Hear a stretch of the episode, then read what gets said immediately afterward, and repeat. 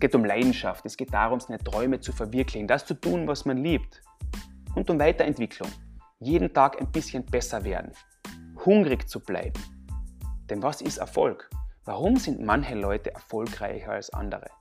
Was macht den Unterschied aus? Warum gehen manche Leute mit Druck und mit Schwierigkeiten besser um als andere? Das interessiert mich. Hallo und herzlich willkommen bei 74 Once More. Mein Name ist Dieter Kalt und dieser Podcast soll hinter die Maske von besonderen Menschen blicken, die gerne bereit sind, ihr Wissen und ihre Erfahrungen zu teilen, um zu inspirieren und um anderen Menschen zu helfen.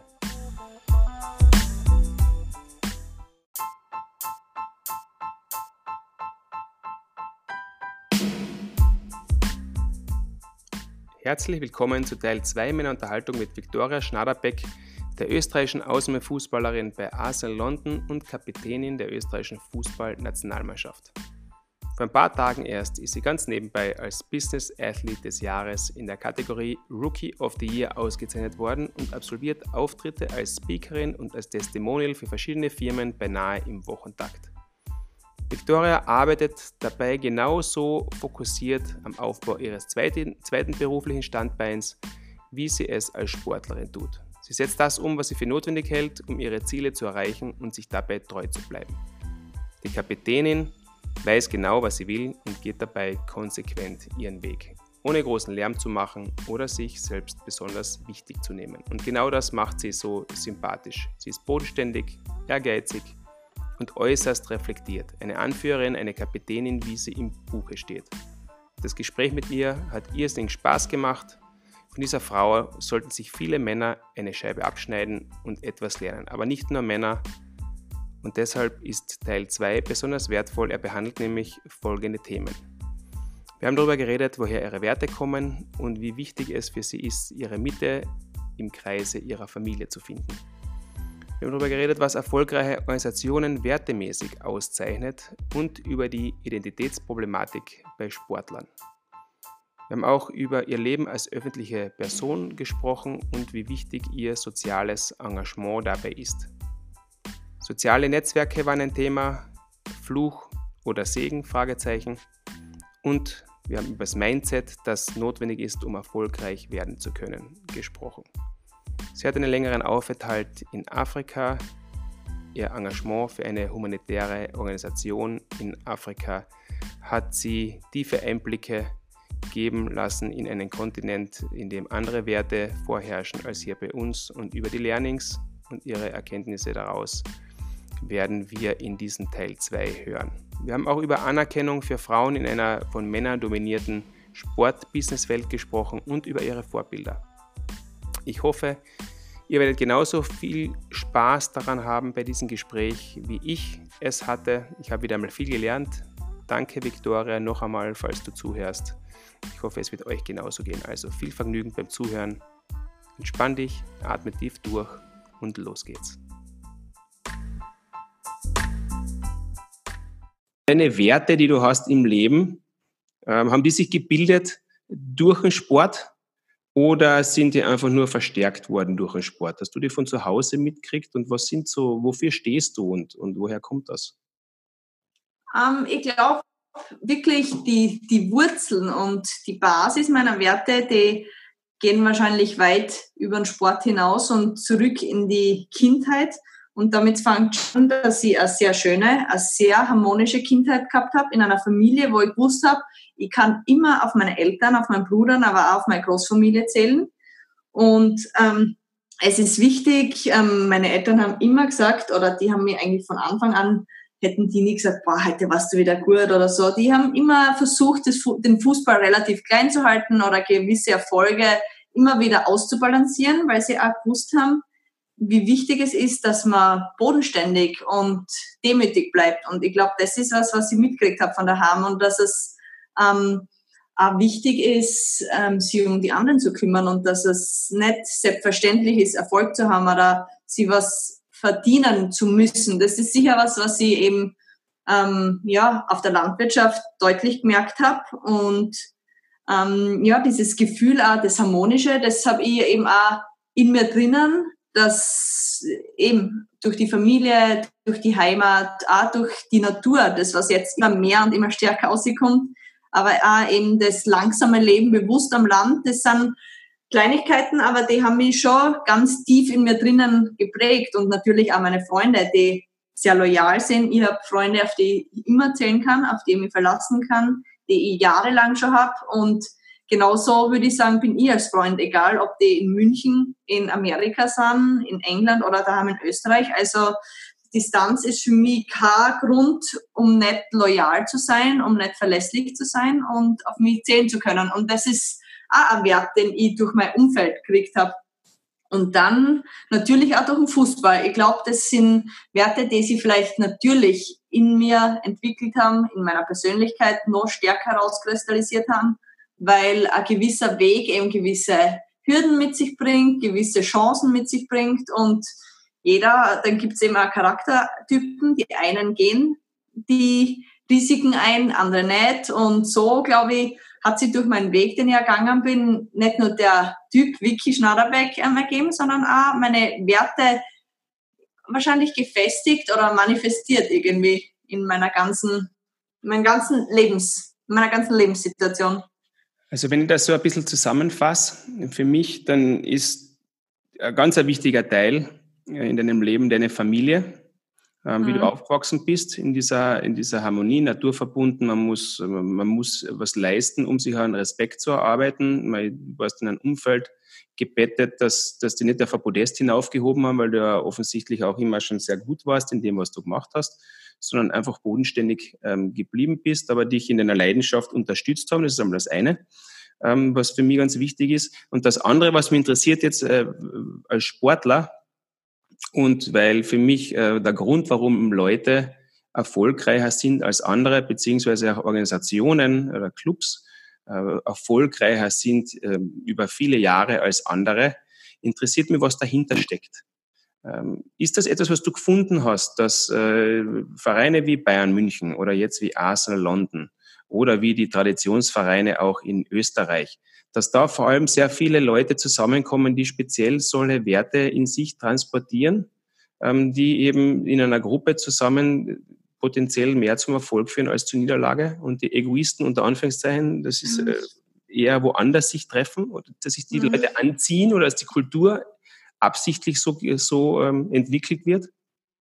Ja, ich glaube schon, weil einfach ähm, bei so unterschiedlich Charaktertypen dann auch sind in einer Mannschaft, so ähnlich sind es von ihren Grundeinstellungen her und den Ehrgeiz, die, den Verzicht oder die, die Bereitschaft, auf was zu verzichten, einen Weg zu gehen, durchzuziehen, das, glaube ich, verbindet uns Sportler alle. Wobei ich, glaube ich, auch an der Stelle sagen muss, natürlich trifft uns dann oder sind wir dann eine Gruppe von, von Fußballern, Fußballerinnen, die sehr ähnlich sind, weil wir genau den Weg eingeschlagen haben, den wir eingeschlagen haben. Aber letztendlich muss ich dann auch immer wieder feststellen und immer öfter feststellen, ich weiß nicht, wie viel von diesen Fußballerinnen und vor allem auch Fußballern auch wirklich wissen, wer sie als Mensch sind. Also ich glaube, das ist für mich auch ganz wichtig, was ich gelernt habe von mir selber, aber auch durch meine Eltern. Also ich und auch Freunde, die haben mich nie definiert als die deutsche Meisterin, Pokalsiegerin, englische Meisterin. Ich habe das bewusst nicht aufzählt, weil das ist nicht das, wer ich bin und worüber ich mich definiere, sondern das sind meine Erfolge. Erfolge sind ähm, vergänglich und letztendlich auch nur ein Teil meiner Geschichte. Aber wer ich wirklich bin, das ist schon viel tiefer und das geht auch über den Fußball hinaus. Und ich glaube, das ist was, was auch sehr gefährlich sein kann im Profisport, weil wir einfach mit Dingen, ähm, weil wir geblendet werden. Wir werden von viel Geld geblendet. Wir nicht so wie die Männer, aber von sehr viel Ruhm, von sehr viel Öffentlichkeit, Aufmerksamkeit, Fans. Es wird alles erledigt. Es wird uns alles ähm, leicht gemacht. Ich sage wirklich bewusst, dass das im Frauenfußball noch anders ist, Gott sei Dank. Also nein, ich will nicht mit einem Männer, mit einem Mann tauschen, der viel mehr Geld hat am Konto. Nein, will ich nicht, weil die Frage oft aufkommt. Ähm, aber genau deswegen, weil ich glaube ich schon mittlerweile ähm, absolut im Leben stehe und mich nicht nur als Fußballerin definieren kann. Und darüber bin ich ganz froh. Und das war ein Prozess und den habe ich ganz stark auch zuletzt in der letzten Verletzungsphase durchgespielt und durchspielen müssen, weil ich dann auf einmal dann mich gefragt habe, okay, was ist, wenn es nicht mehr weitergeht? Wo, wer bin ich? Wo bin ich? Wer, wie sehe ich mich selber? Und ähm, das ist, glaube ich, eben äh, ja einfach sehr, sehr wichtig oder für mich auch sehr wichtig. Du hast da jetzt ich könnte mit dir wahrscheinlich noch vier Stunden reden. Ich muss mir wirklich überlegen, was ich für Fragen stelle. Du bist eine ganz schwierige Interviewpartnerin für mich. Vielleicht, weil ich so viel und gern rede. ja, du, da, ich glaube, da haben wir auch was gemein. Da haben wir auch was gemein. Aber es sind einfach so viele interessante Themen, die ich mit dir diskutieren können. Mir taugt das voll. Aber wohin ich jetzt ein bisschen, wohin ich jetzt ein bisschen will. Du hast jetzt äh, was Interessantes gesagt, ähm, die Frage nach dem Geld und nach, de, nach dem Künstlichen, nach dem Bling-Bling, was überall gezeigt wird und, und, und sich einbilden, dass man irgendjemand ist, nur weil das Gesicht in der, in der Zeitung oder im Fernsehen ist und weil man halt einen Ball hin und her schupfen kann oder irgendwas über ein Netz hauen kann oder was auch immer, was nichts mit dem Menschen dahinter zu tun hat. Meine Erfahrung ist aber größtenteils, äh, es interessiert überhaupt niemanden, wer dahinter ist. Mhm. Also das mhm. ist alles sehr künstlich und alles sehr schnell. Und der, und der Erfolg am Freitagabend und der Erfolg am Sonntagabend und was dahinter ist, das interessiert eigentlich die wenigsten, beziehungsweise vielleicht würde es sich interessieren, wenn man es ein bisschen anders transportiert. Und deshalb gibt es den Podcast 74 Once More, weißt du, das ist genau der Grund. Ich habe da eine Nische entdeckt für mich. Aber ich kann da sehr viel lernen. Aber glaubst du, du hast es ein bisschen jetzt negativ dargestellt, du willst gar nicht mit einem Mann tauschen, ähm, obwohl da jetzt, weil es um, um viel Geld geht. Äh, da muss ich jetzt ein bisschen widersprechen. Es gibt, äh, es, es, es schließt das eine das andere ja nicht aus. Gibt es nicht auch, hast du auch schon Sportler kennengelernt, die sehr erfolgreich sind und wo Geld überhaupt kein Thema mehr ist, die richtige Stars sind und die eigentlich ganz normale Typen sind, die halt nur eine gewisse Rolle spielen? Absolut, absolut. Ich sage, das ist nicht meine Absicht gewesen, das negativ darzustellen, aber ich habe sehr viele Erfahrungen gemacht und die Vielzahl der Erfahrungen, ich meine, mein Cousin ist ja das beste Beispiel, der ist absolut im Leben angekommen, der ist bodenständig, hat definitiv verdient mehr Geld wie ich. Also der ist ja auch das beste Beispiel dafür. Aber die Anzahl der Personen, die ich kennengelernt habe, in Prozente oder in, in Zahlen, wer ist einfach erschreckend wenig im Vergleich zu denen, wo ich einfach gemerkt habe, die sind nicht sportlich gescheitert, sondern einfach menschlich und die hadern. Und ich habe mein Bachelorarbeit auch darüber geschrieben und habe dadurch auch sehr viele Studien und ähm, wissenschaftliche Hintergründe erfahren. Und das sind Zahlen, die erschreckend sind. Die einfach Leute, die nicht nur finanziell bankrott sind oder Profisportler und Fußballer, und ich spreche da bewusst von den Fußballern, ähm, sondern auch die ganz oft psychologisch, äh, äh, psychische Probleme haben, was für mich absolut traurig und erschreckend ist. Und das ist, glaube ich, nicht immer deren Fehler, sondern einfach das Fußballbusiness. Und so sehr das manchmal als Traumjob aussieht, aber mit dem ganzen Geld, mit dem Markt, der sich da auf einmal ähm, eröffnet hat, glaube ich, sind, ist die Gefahr ganz, ganz, ganz groß, dass, dass man eben, wenn man kein solides Umfeld hat, dass man da in ganz gefährliche Kreise reinkommt, ohne dass man es will. Aber ich meine, wenn du in einer Akademie bist mit 14, 15, nun einfach ein Bub noch bist und dann verlässt du dich auf deine ganzen Berater, Vereinsmanager. Das ist total schwierig, wenn du kein gescheites Umfeld hast, dass du dann irgendwie nicht ja, in eine Welt kommt, die nur durch Schein geprägt ist. Und das ist einfach das, was ich sehr oft erlebt habe und miterlebt habe. Und ähm, von dem her ist es ein sehr hoher Preis, den ich zahle. Und damit meine ich aber auch die Privatsphäre, die verloren geht, wenn du so bekannt bist. Und ich bin nicht so bekannt, mir kennen Leute, das war sie.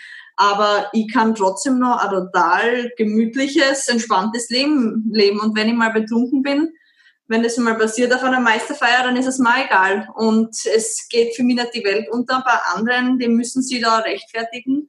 Und das ist einfach ähm, das, womit ich einfach nicht tauschen will. Und das ist das nächste Stichwort. Das ist das nächste Stichwort. Danke, du bist meine absolute Lieblingsinterviewpartnerin. du hast jetzt das, das äh, ähm, Rechtfertigen hast in, in, in den Mund genommen. Ähm, über Dinge, ähm, der Status von Sportlern überhaupt oder von dir jetzt zum Beispiel. Siehst du dich als, als äh, einflussreiche Persönlichkeit, als Vorbild? Beziehungsweise bist du deiner Vorbildwirkung bewusst oder ähm, und weitergehend dahin sollten sich Sportler in ihrer sozialen oder gesellschaftlichen Verantwortung mehr ins Rampenlicht drängen oder als Botschafter oder ähm, als Influencer jetzt in einem anderen Sinn? Mhm.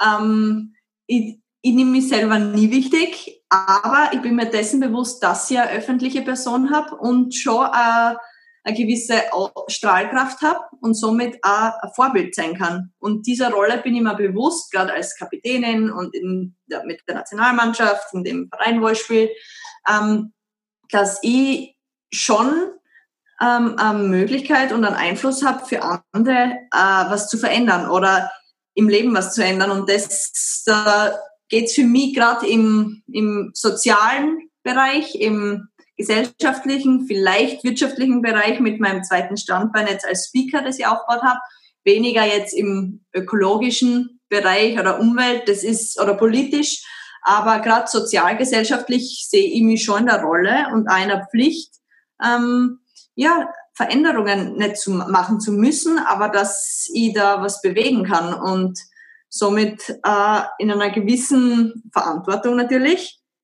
aber eben auch ähm, in einer Chance für andere Leute vielleicht auch was zu verändern. Und es ist immer schwierig. Ich bin der Meinung, keiner muss das und keiner sollte sich verpflichtet fühlen. Derjenige, der aber das Gefühl hat, ich könnte das machen und ich würde es gerne machen, würde ich sagen, feuerfrei, vollste Unterstützung, geil, mach es. Was hast du zu verlieren? Aber gekünstelt, nicht authentisch, irgendwie gefaked was zu machen, na, dann lieber bleiben lassen. Es ist aber, das ist aber eh so, man, du kennst das ja selber, man schaut den Leuten ja bis in den Morgen runter. Nach fünf Minuten ja. oder nach drei Minuten weißt du ganz genau, mit wem du es eigentlich zu tun hast oder ob da jetzt wirklich ehrliche Emotion dahinter ja. ist oder ob das nur ja, hohles Gewäsch ist oder bla bla ist. Gell? Ja. Das braucht niemand. Ähm, da gibt's ja, da gibt's ja ein paar ganz gute Beispiele, die sich wirklich äh, engagieren auch und die, die, ich glaube, vor allem in heutigen Zeiten, ähm, wo es immer schwieriger wird oder wo, wo die Orientierungslosigkeit eigentlich immer ein größeres Thema wird. Gell?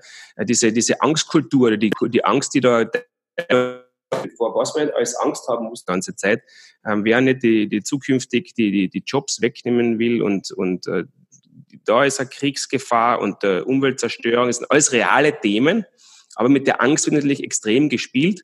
Und äh, wenn man sich so anschaut, ähm, wie sich die Generationen so entwickeln, und das ist etwas, was ich mal aufgeschrieben habe, ähm, du bist jetzt die Generation der 90er Jahre. Ich bin eine Generation der 70er Jahre. Ich habe von meinen Eltern Dinge mitbekommen. Ich sehe mich so ein bisschen in einer Sandwich-Position von Nachkriegsgeneration, die halt in diesen Zeiten, in schwierigen Zeiten aufgewachsen sind, aber in, in Zeiten, die immer sicherer geworden ist. Wirtschaftlicher Aufstieg ist in allen in unseren Breitengraden besser und besser und besser gegangen. Und, und ich bin so die Generation, die so mit diesen Umbrüchen, mit den immer schneller werdenden Umbrüchen ähm, und der Unsicherheit konfrontiert wird. Deine Generation, bist du da bewusst schon aufgewachsen und in, in diesen, mit, mit diesem Mindset, du, man muss flexibel bleiben, man muss mich ständig weiterentwickeln. Hat sie, haben sich da Dinge geändert und wie sind jetzt die, die, äh, wie sind die Mädels und die Jungs, die du kennst, die in den 2000ern geboren worden sind? Haben sich die Dinge für dich auch bewusst verändert? Also für mich persönlich ja. Ich bin eben im Dorf aufgewachsen, 500, Leute, 500 Personen. Und was mir damals schon sehr bewusst war, die Nachbarn wissen alles über die anderen Nachbarn. Und im Gasthaus wird tratscht und wird über andere geredet, wird geschimpft, warum der Auto hat bei aller Liebe für meine Heimat, aber das ist was, was ich im Laufe meiner Zeit, wo ich weg war und mittlerweile auch in England bin, wo Leute sehr offen und tolerant sind, ähm, mittlerweile einfach gar nicht mehr haben kann, wenn die Neidgesellschaft vorlegt und über andere zu sprechen. Irgendwie bin ich dann einmal da gesessen und habe gedacht, jetzt haben da irgendwelche Personen eine Stunde sie über Person XY unterhalten wissen aber wahrscheinlich nichts voneinander, wissen nicht, ob's, wie es im Job läuft, wie die Familie gerade drauf ist oder wie es den Kindern geht und das ist eigentlich schade. Das ist für mich verlorene Lebenszeit und insofern habe ich in meinem Leben gelernt, aus dem, was ich daheim mitgekriegt habe und aus dem, was ich in anderen Ländern und von anderen Kulturen gelernt habe, eine tolle Mischung zu finden, die mich glücklich macht, weil das ist letztendlich wichtig und wo ich mich wohlfühle drin und wo ich glaube, das ist eine Mischung, mit der ihr, ihr zufrieden sein kann, glücklich sein und gesund sein, weil das sind wahrscheinlich mit die drei ja, höchsten Gute, die ein Mensch haben kann und oder wonach er streben kann. Das ist, was mich betrifft. Ich glaube, wir sind wahrscheinlich noch Glück, in der glücklichen Situation gewesen, dass es bei uns Handy und so weiter erst ab acht, neun, zehn Jahre gegeben hat, wo es vielleicht auch schon teilweise hilfreich war. Und selbst da hat es noch das Nokia 3310 gegeben, wo du vielleicht Snake spielen hast kennen, aber sonst auch nur anrufen und SMS schreiben hast kennen.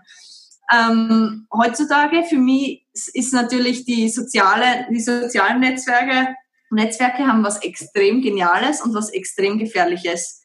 Das Geniale ist ja natürlich auch ein Beispiel dafür, wie wir uns kennengelernt haben und zu dem Gespräch gekommen sind, unter anderem durch das Net oder durch die Plattformen, die es gibt und durch die einfache Austauschmöglichkeit, Vernetzungsmöglichkeit Interaktionsmöglichkeit, aber es ist natürlich sehr gefährlich und ich glaube, ähm, gerade für, für Kinder ist es sehr gefährlich. Ich sage für Erwachsene, die wissen, wer sie sind, was die Gefahren sind, die gewisse Gefahren oder Risiken, Potenzial, Potenziale abschätzen können, ist es vielleicht noch einfacher, besser, aber für Kinder, die wissen ja nicht, was da passiert in den sozialen Netzwerken, die vergleichen sie permanent.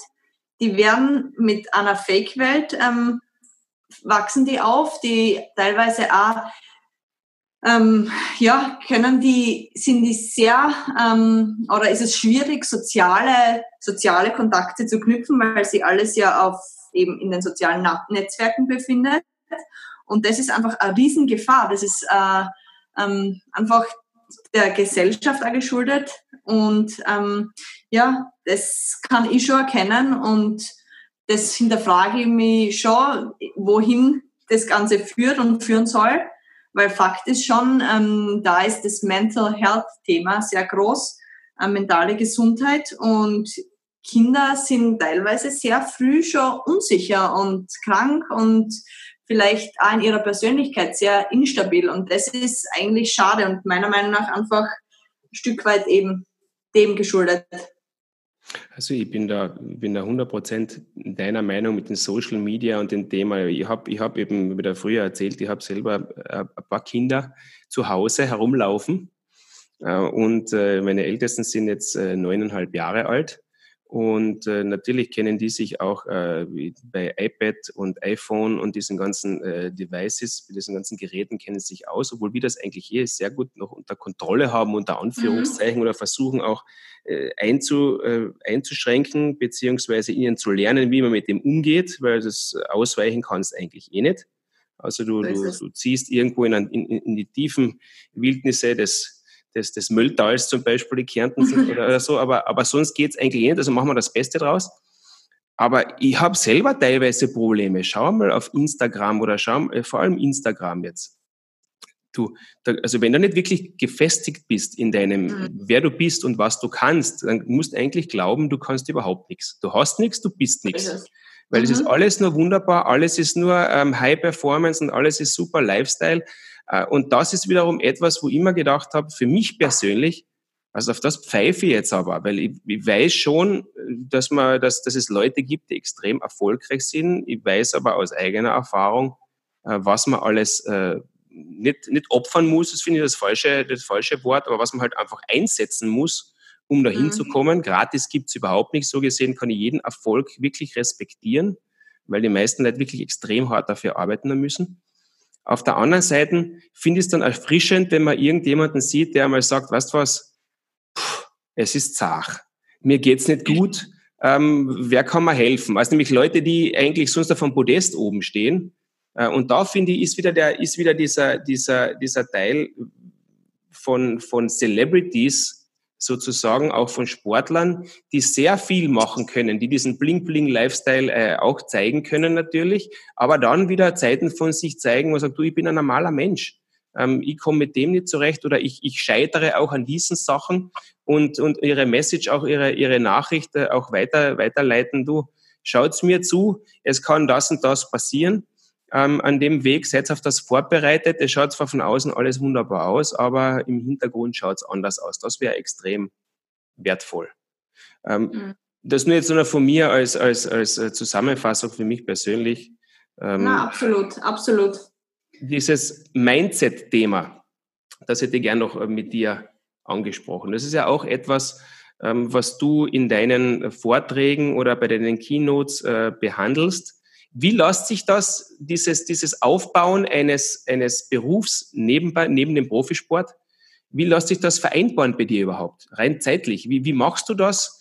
Äh, wie bist du dazu gekommen und, und äh, ja, da bevor ich jetzt über das eigentliche Thema Mindset rede, wird mich das noch echt interessieren, weil ich weiß, dass es relativ schwierig ist mit dem ganzen Plan. Allein die letzten Wochen, wie wir kommuniziert haben, äh, warst mit den Nationalmannschaften, übrigens gratuliere zur Quali, gell, eine tolle Leistung, wirklich Weltklasse, ähm, zur Euro-Qualifikation. Ähm, Wobei, noch sind wir nicht qualifiziert. Noch ja, ja, okay, okay, Entschuldigung, ich will nicht sagen, ich, ich nehme alles zurück, gebe die Abwechslung, das schneide raus. Das schneide raus. Ich will, ich will, ja nicht, ich will ja nicht irgendwas verschreien. Aber zu der großartigen Leistung bisher, es schaut sehr gut aus. Aber ihr habt dann natürlich auch viel, ihr seid viel unterwegs, ähm, es sind viele Anforderungen und nebenbei irgendwas in dieser Richtung aufzubauen. Äh, du bist ja auch Botschafterin für, für diverse Sozi oder für ein spezielles soziales Projekt, ähm, über das bitte vielleicht ein bisschen erzählst auch. Und inzwischen auch Markenbotschafterin, wenn das der richtige Ausdruck ist, für, für eine Fitnessfirma zum Beispiel und so. Und wie geht das alles? Wie kriegst du das alles in deinen Hut? Ähm, ja, gute Frage. Also Sag bitte schwer. Sag bitte schwer. A, A und, ja, ja, ja. Ähm, A und O ist Zeitmanagement. Das ist das eine. Zeitmanagement, ähm, ohne Zeitmanagement wäre es nicht möglich und ohne Disziplin erst recht nicht.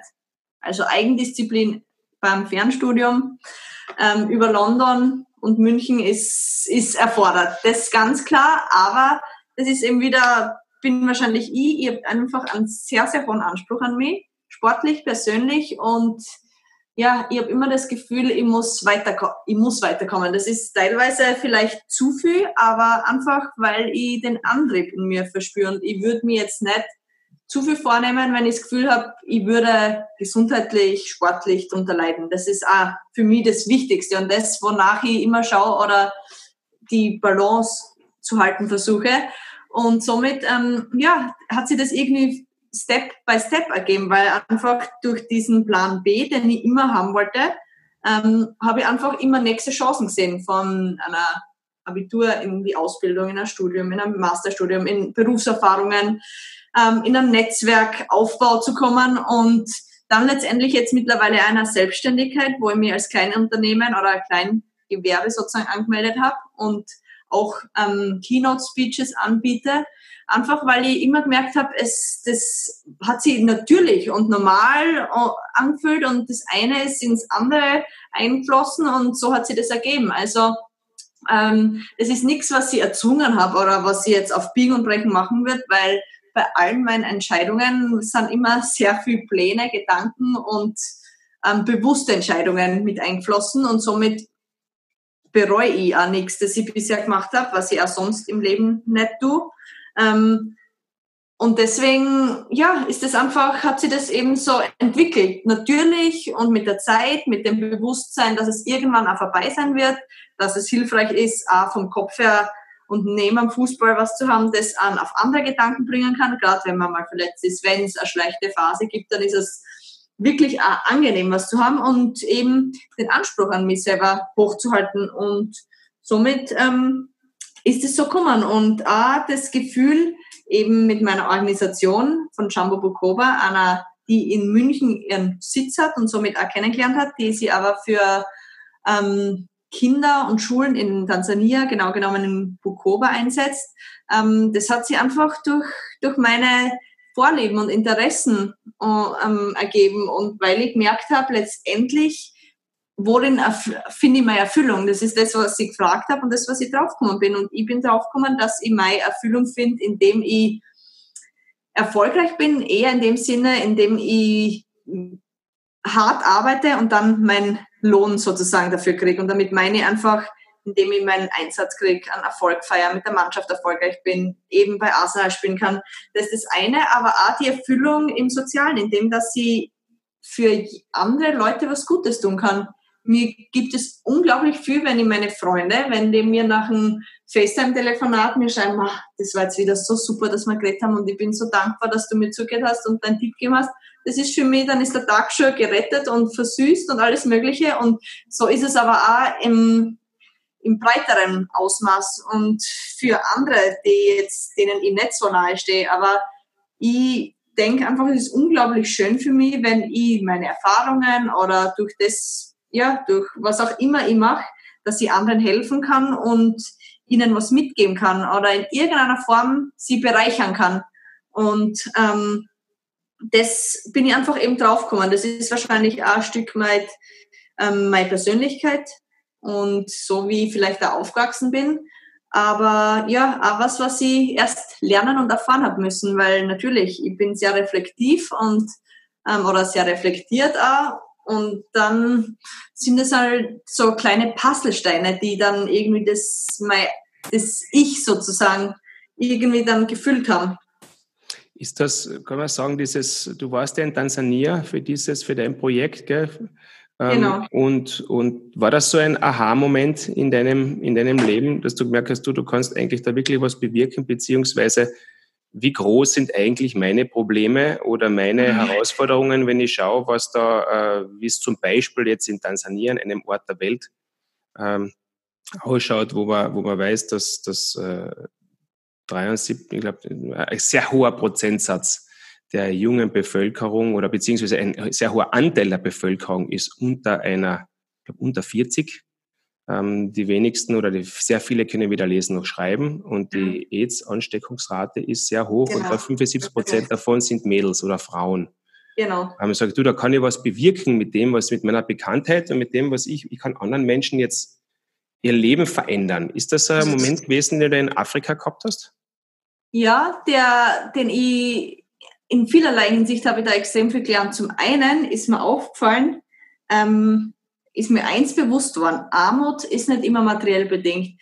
Armut, ich glaube, dass viele Leute in unserem westlichen Europa, die eine perfekte Welt zu haben scheinen, sehr arm sind. Sehr arm sind in der Hinsicht, dass die es bei uns wird kaum mehr gelacht, es wird kaum mehr geredet, es hat keiner mehr Zeit, es tut keiner mehr wirklich das, was, was vielleicht wichtig ist. Man hat, findet immer Ausreden, man hat 10.000 Gründe, warum man vielleicht dann doch nicht die Mama besucht und doch irgendwie nicht ins Fitnessstudio geht, was auch immer. Und das ist mir bewusst worden. Die haben so viel weniger wie wir, leben in einer materiellen Armut, aber sind viel glücklicher wie wir teilweise. Die lachen mehr, die haben die verstehen teilweise trotzdem, was wirklich wichtig ist und worum es wirklich geht und was es zum Überleben auch braucht und zum Glücklichwerden und zum Altwerden. Und das war für mich ein, ein wirklich ein besonderes oder ganz äh, ja, tiefes Erlebnis, also das mich wirklich tief berührt hat. Und natürlich auch die Tatsache, dass, ähm, dass, wir, dass wir Luxusprobleme haben, dass manchmal weniger sogar mehr sein kann und dass wir in einer, in, ja, in einem Übermaß an Dingen, ja, komplett uns selber verlieren. Und das ist, das ist dort ähm, gar nicht der Fall. Das kann dort nicht passieren. Und ähm, trotzdem geben die dir so viel zurück. Und das war für mich, das war das Schönste. Also ich werde es nie vergessen, wie ich damals angekommen bin. Ich habe gedacht, okay, ich habe so viel Bayern-Sachen, komm, du packst jetzt mal da zwei Koffer zusammen und gibst es dort an die Mädels. Ich habe damals nämlich Mädels trainiert gehabt. Und als ich dort im Kreis gestanden bin und gesagt habe, dass die dann, ähm, dass ich für die eine Kleinigkeit habe. Und das ist wirklich, das waren teilweise gebrauchte T-Shirts, das war eine Matchhose von mir, vielleicht noch dazu Stutzen, also Dinge, die man für uns, für jedermann leistbar sind, einfach leistbar sind. Und ähm, haben die auf einmal zum Singen begonnen, sind die auf die Knie gegangen, haben die mich umzingelt, haben die zum Jubeln angefangen. Ich habe gedacht, die haben jetzt, die haben einen Lotto 6 gewonnen. So würdest, und wahrscheinlich selbst so würden wir nicht teilweise reagieren.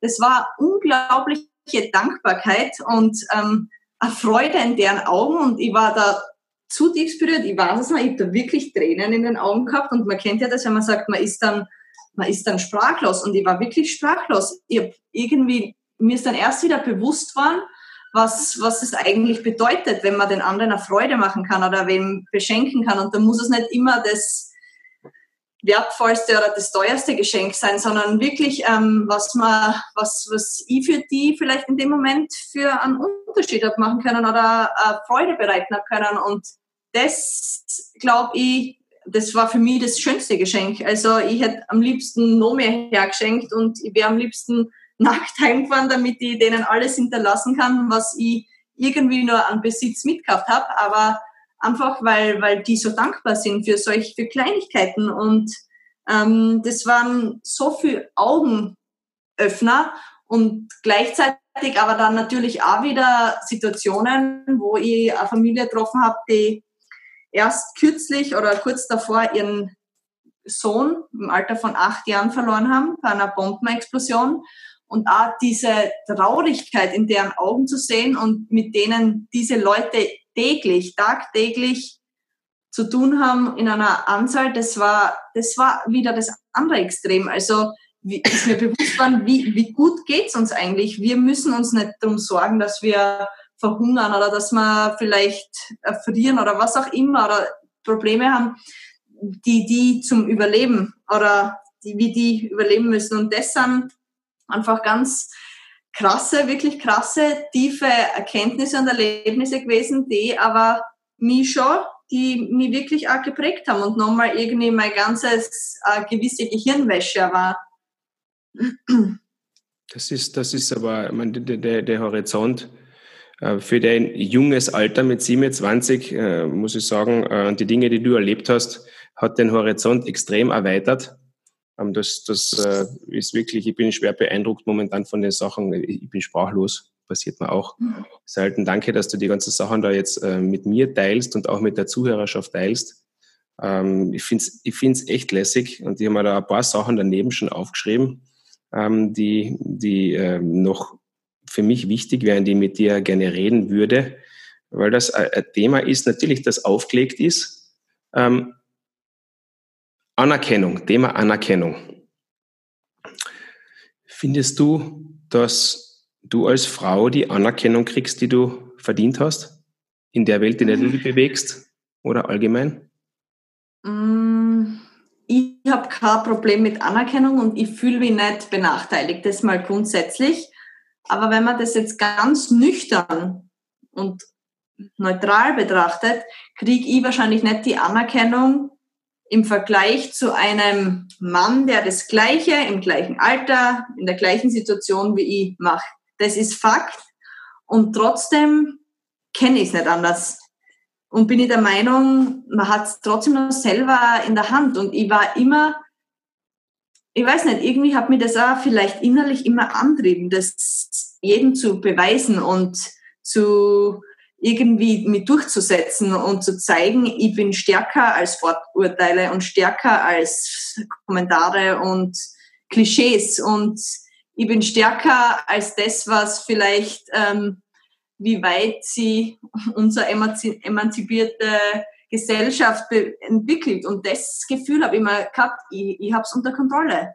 Vielleicht nicht alle Dinge, aber insofern und so weit unter Kontrolle, dass es mich nicht gestört hat. Es hat mich nie gestört, dass sie so viel weniger verdienen als Männer. Das hat mich in meiner, in meinem Glück nicht gestört oder in meinem Lebensweg nicht gestört. Also, natürlich sind wir noch immer nicht dort und bei weitem nicht noch dort, wo wir sein könnten. Egal, ob das in der Gesellschaft ist, im Sport ist, weil es einfach immer noch riesige Unterschiede gibt. Aber ich glaube, ähm, es geht in die richtige Richtung. Und das ist wahrscheinlich auch was, wo unser, vielleicht unsere Generation oder weil wir über die 2000er Generation geredet haben, was natürlich ein Vorteil dieser Generation sein, weil ich schon glaube, dass die da in einer ganzen Denkweise anders noch aufwachsen wie vielleicht zwei Generationen davor. Vielleicht ist das genau die Einstellung, die man, die man braucht. Ja, es ist so, wie es ist. Es ist zwar nicht in Ordnung, aber bevor ich jetzt rumjammer und da äh, militant versuche, gegen irgendwas, gegen Windmühlen anzukämpfen, ich mache, ich, ich erfinde mir einfach neu, ich, ich finde meinen eigenen Weg. Und mhm. mit der Zeit steht der Tropfen höhlt den Stein, wird es auf einmal irgendwo sein, weil ähm, ja, das, dieser Erfolg oder diese Änderung lässt sich einfach nicht aufhalten. Das sind dann, das, man braucht ja eigentlich auch nur in den, in, den, in den Medien ein bisschen nachschauen. dass es auch sehr viele Frauen sind, die, die im Moment die Themen bestimmen, äh, weltweit und die Veränderung hervorrufen durch kleine Aktionen, die dann irgendwie zu einem Schneeball und zu einer riesigen Lawine mhm. werden. Mhm. Und äh, die Dinge, die passieren, die lassen sich einfach, die gewisse Fakten lassen sich einfach nicht wegdiskutieren, weder von der einen Propaganda noch von der anderen Propaganda. Es müssen sich Dinge verändern. Das ist jetzt einmal meine persönliche Meinung. Ähm, und, und, und Frauen wie du, die werden genau dazu äh, beitragen. Darf ich noch äh, jetzt ähm, dir abschließend noch zwei, drei Fragen stellen? Ähm, was hast du für Vorbilder? Was sind Leute, die dich, oder wer sind Leute, die dich inspirieren? Und da rede ich jetzt nicht nur vom, vom Fußball, das kann natürlich auch vom Fußball, vom Sport sein. Mhm. Aber was sind, was sind Leute, wo du sagst, boah, das, die, sind, die sind cool, das ist lässig, das, das sind Eigenschaften, die hätte ich auch gern? Ja, also Gibt es das überhaupt? Ja, doch. Ich habe immer als Kind habe ich Vorbilder gehabt und das waren immer Fußballvorbilder, weil müsste genauso sein. Und das waren witzigerweise immer Männer, aber vielleicht auch deswegen, weil die natürlich auch mehr ähm, gekannt oder bekannt waren. Ähm, wobei ich äh, mich erinnern kann, als ich dann das erste Frauenfußballspiel gesehen habe, habe ich auf einmal ein Frauenvorbild gehabt. Die Nina Eigner, die damals mit mir dann noch selber, mit der ich selber noch in der Nationalmannschaft gespielt habe und bei Bayern gespielt habe. Und weil es einfach für mich dann greifbar war und ähm, realistisch war. Das waren immer so meine Fußballvorbilder. Ich habe aber einmal gesagt, ähm, für mich sind Mama und Papa immer die größten Vorbilder. Ähm, ich ertappe mich jetzt noch dabei und habe das letztens auch zu Ihnen gesagt. Irgendwie weiß ich, wie sehr ich im eigenen Leben stehe und wie, wie gut, glaube ich, dann auch mein Leben regeln kann. Und wenn es dann aber trotzdem um gewisse Grundentscheidungen und Grundthemen gibt, sind es immer wieder die, die eigentlich deren Meinung mir am wichtigsten ist und von denen ich immer wieder neu lernen kann und wo ich mir immer wieder denke, schau, ähm, wenn Mama und Papa das sagen, dann hat das seine Richtigkeit und dann muss das so sein. Also ich glaube, das würde ich jetzt nie irgendwo reinschreiben, weil damals wäre es ja, wie uncool wäre das gewesen, wenn du in ein anderes Schulbuch reingeschrieben hättest, Mama und Papa sind die Vorbilder, dann hättest du wahrscheinlich ins letzte Schulbuch geschrieben. Ähm, aber ich glaube, so ist es für mich schon, weil ähm, ja, das ist einfach das, was mich auch alltäglich betrifft. Und generell, ähm, ja, finde ich einfach dann im, im Wirtschaftsbereich Leute extrem inspirierend wie Steve Jobs oder wie er ähm, gelebt und gearbeitet und ähm, als Visionär ähm, funktioniert hat, extrem, extrem inspirierend. Aber natürlich auch andere Leute. Ich schaue gerade dahin, weil ich habe da ein Buch von Wilma Rudolph, ähm, die nicht nur ihre sportliche Karriere dargestellt hat, sondern eben auch die extrem viel im Bereich der schwarzen Leute ähm, oder mit der Thematik Schwarz-Weiß sie beschäftigt hat und damals durch ihr sportliches Ansehen eigentlich ähm, gerade in dem Bereich so viel bewirkt hat und sie eingesetzt hat. Und das finde ich unglaublich inspirierend, was die für äh, was die, ähm, ja, womit die wahrscheinlich konfrontiert oft war und mit Hass und Vorteilen ähm, befasst worden ist und ähm, dann sowas zu bekämpfen und sowas anzugehen, das wirklich, das wirklich so viele Leute auf der Welt betrifft. Ich finde, das sind für mich wirkliche Helden, die und das ist dann nicht immer ähm, über Geld oder wo es um Geld, um Erfolge geht, sondern wirklich um, um, um ich sage immer solche Changemakers und das ist für mich, die haben eigentlich, die sind für mich die größten, größten Vorbilder. Ich finde das immer so, so ähm, extrem spannend, wenn du mit Leuten redest, ähm, die ehrlich einfach ihre Meinung sagen oder mhm. die, die zu dem stehen, was wirklich ihnen vorgeht, so einer Meinung und nicht nur die, die vielen Ja-Sager und mit dem Strom schwimmen und ja den Kopf unten halten, weil ja nicht blöd auffallen, weil man könnte sich ja irgendwo Feinde machen ähm, und halt immer, immer irgendwie politisch denkende Menschen, sondern die sagen, na, weißt was, ähm, ich bin anderer Meinung. Oder mhm. ich sehe das so und die gegen einen Strom schwimmen, aber nicht um eben, es gibt ja viele, die machen Dinge einfach nur, damit sie auffallen und gegen einen Strom schwimmen, damit man halt mhm. anders mhm. wirkt. Aber es gibt auch viele Menschen, die dazu einstehen und sagen, na, das ist nicht mein Weg, ich respektiere euren Weg, aber mein Weg ist ein anderer. Mhm. Das, das sind echt Eigenschaften, die mich persönlich, vielleicht auch für mich, vielleicht auch aus dem Grund, weil ich halt, wenn du selber im Spiegel schaust, ähm, findest du immer, findest halt oft Vorbilder bei Leuten, die gewisse Eigenschaften in sich vereinen, die man selber auch gerne hätte. Oder mhm. wo man selber sagt, ach, ich war damals einfach zu feig oder, oder könnte ich noch einmal die Chance kriegen und dann machen es da die Leute vor. Mhm. Darf, ich, darf ich die fragen, was sind, wir reden immer von Erfolg. Gell? Und, und dem Thema will ich auch immer ein bisschen auf den Grund gehen, weil das, das, da habe ich auch meine Denkweise über die Jahre total geändert. Ähm, was sind deine persönlichen Erfolgsprinzipien? Das hm. ist die Frage. Erfolgsprinzipien. Hm. Ich glaube, Erfolgsprinzipien und wahrscheinlich damit auch das, was mich oder was mir den meisten Erfolg gebracht hat, das ist wahrscheinlich einmal mein Ehrgeiz. Mein Ehrgeiz und mein Durchhaltevermögen und der eiserne Wille, einen Weg zu Ende zu gehen. Und damit meine ich nicht durch die Wand, Kopf mit dem Kopf durch die Wand, sondern wirklich durchzuziehen. A, Rückschläge, Schwierigkeiten, Hürden zu überwinden und denen irgendwie nicht zu flüchten, sondern erst recht zu, oder, ja, diese zu konfrontieren oder mit damit zu konfrontieren. Also das ist wahrscheinlich mal das eine.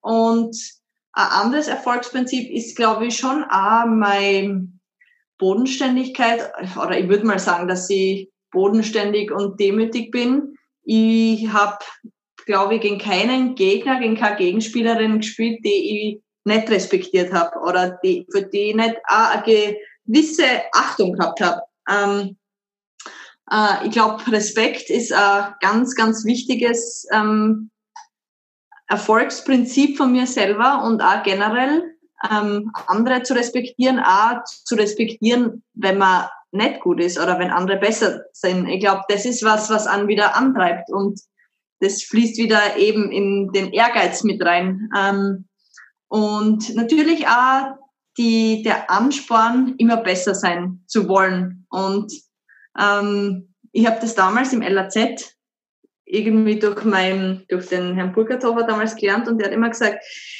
ähm, jeden Tag das Beste geben, aber ein besser Tag kommt erst. Ähm, und das ist eigentlich genau der Punkt. Also ich glaube, immer wieder weiterzumachen und nie aufhören zu wollen, nie sie zufrieden geben. Das ist wahrscheinlich auch das, was langfristigen Erfolg bringt und nicht nur kurzfristigen.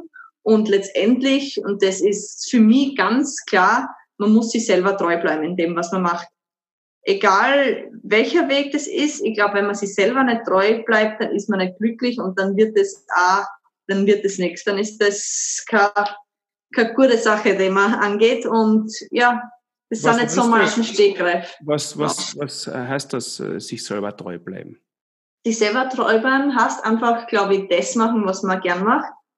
Dass man auch auf das hört, dass man seinen Intuitionen, seinem Herz folgt, dass man ähm, ja, nicht auf andere hört und schaut und dass man nicht für andere was macht, sondern eigentlich für sich selber, wenn ich ins Training gehe und ein Trainer fallen will und ja, ist ein Stück weit Teil meines Geschäftes, aber letztendlich muss ich Spaß haben, letztendlich muss ich gut sein, damit ich am Abend am Sofa liegen kann und sagen, geil, das hat sich gut angefühlt. Und nicht damit der Trainer daheim sitzt, weil das habe ich eh nicht unter Kontrolle.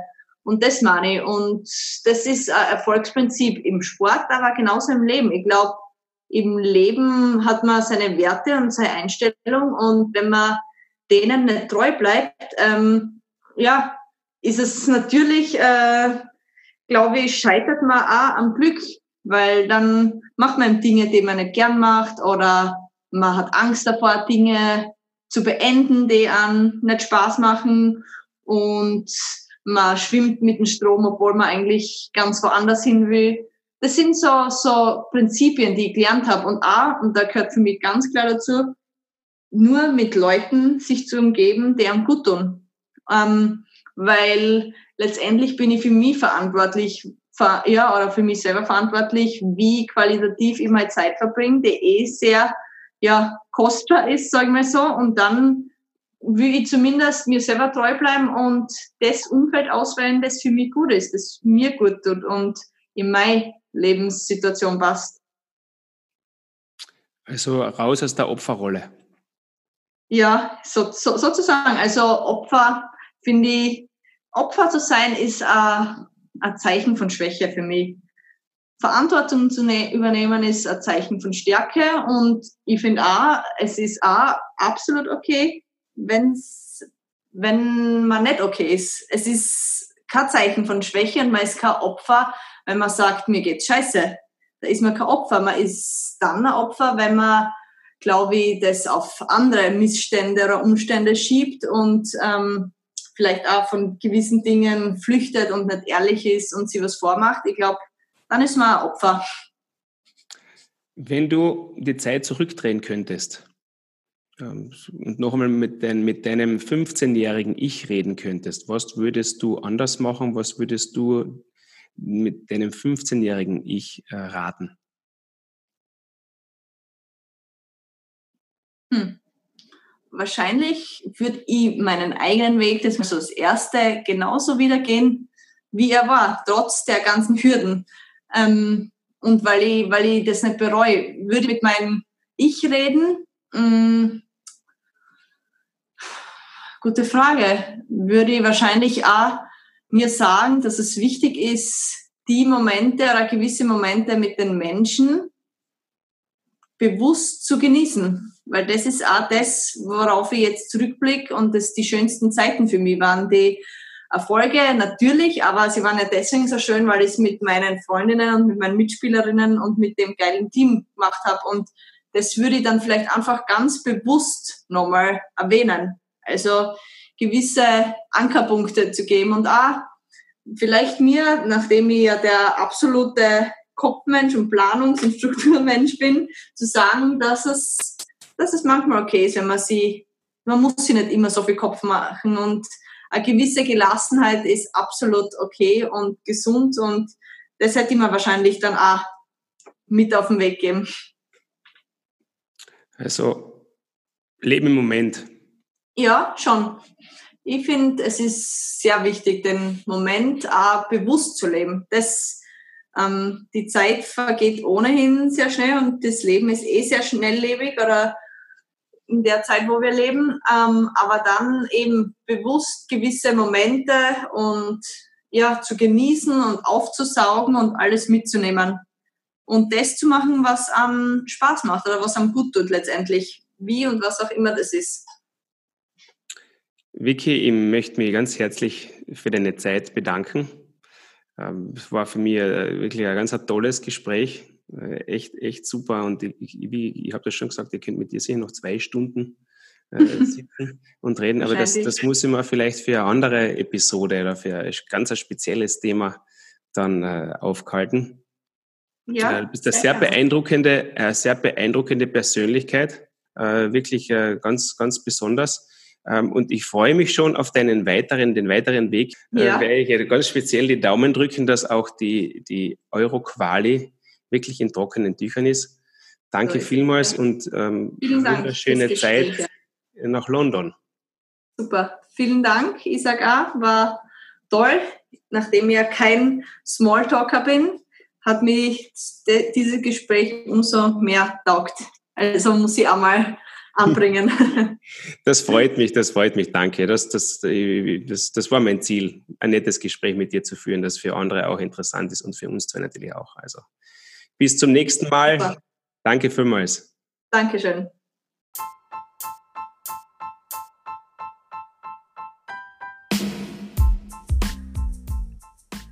Danke fürs Zuhören und ich hoffe, die Folge war interessant und ihr habt etwas für euch mitnehmen können. Ich bedanke mich auch ganz besonders für die bisherige Unterstützung und das außerordentlich positive Feedback. Wer uns weiterhin helfen will, das Projekt 74 Once More voranzutreiben und die Reichweite zu erhöhen, der kann das natürlich jederzeit gerne tun. Und zwar, indem er einfach die Links zum Podcast über die sozialen Medien teilt oder die Folgen Freunden und Familie weiterempfiehlt.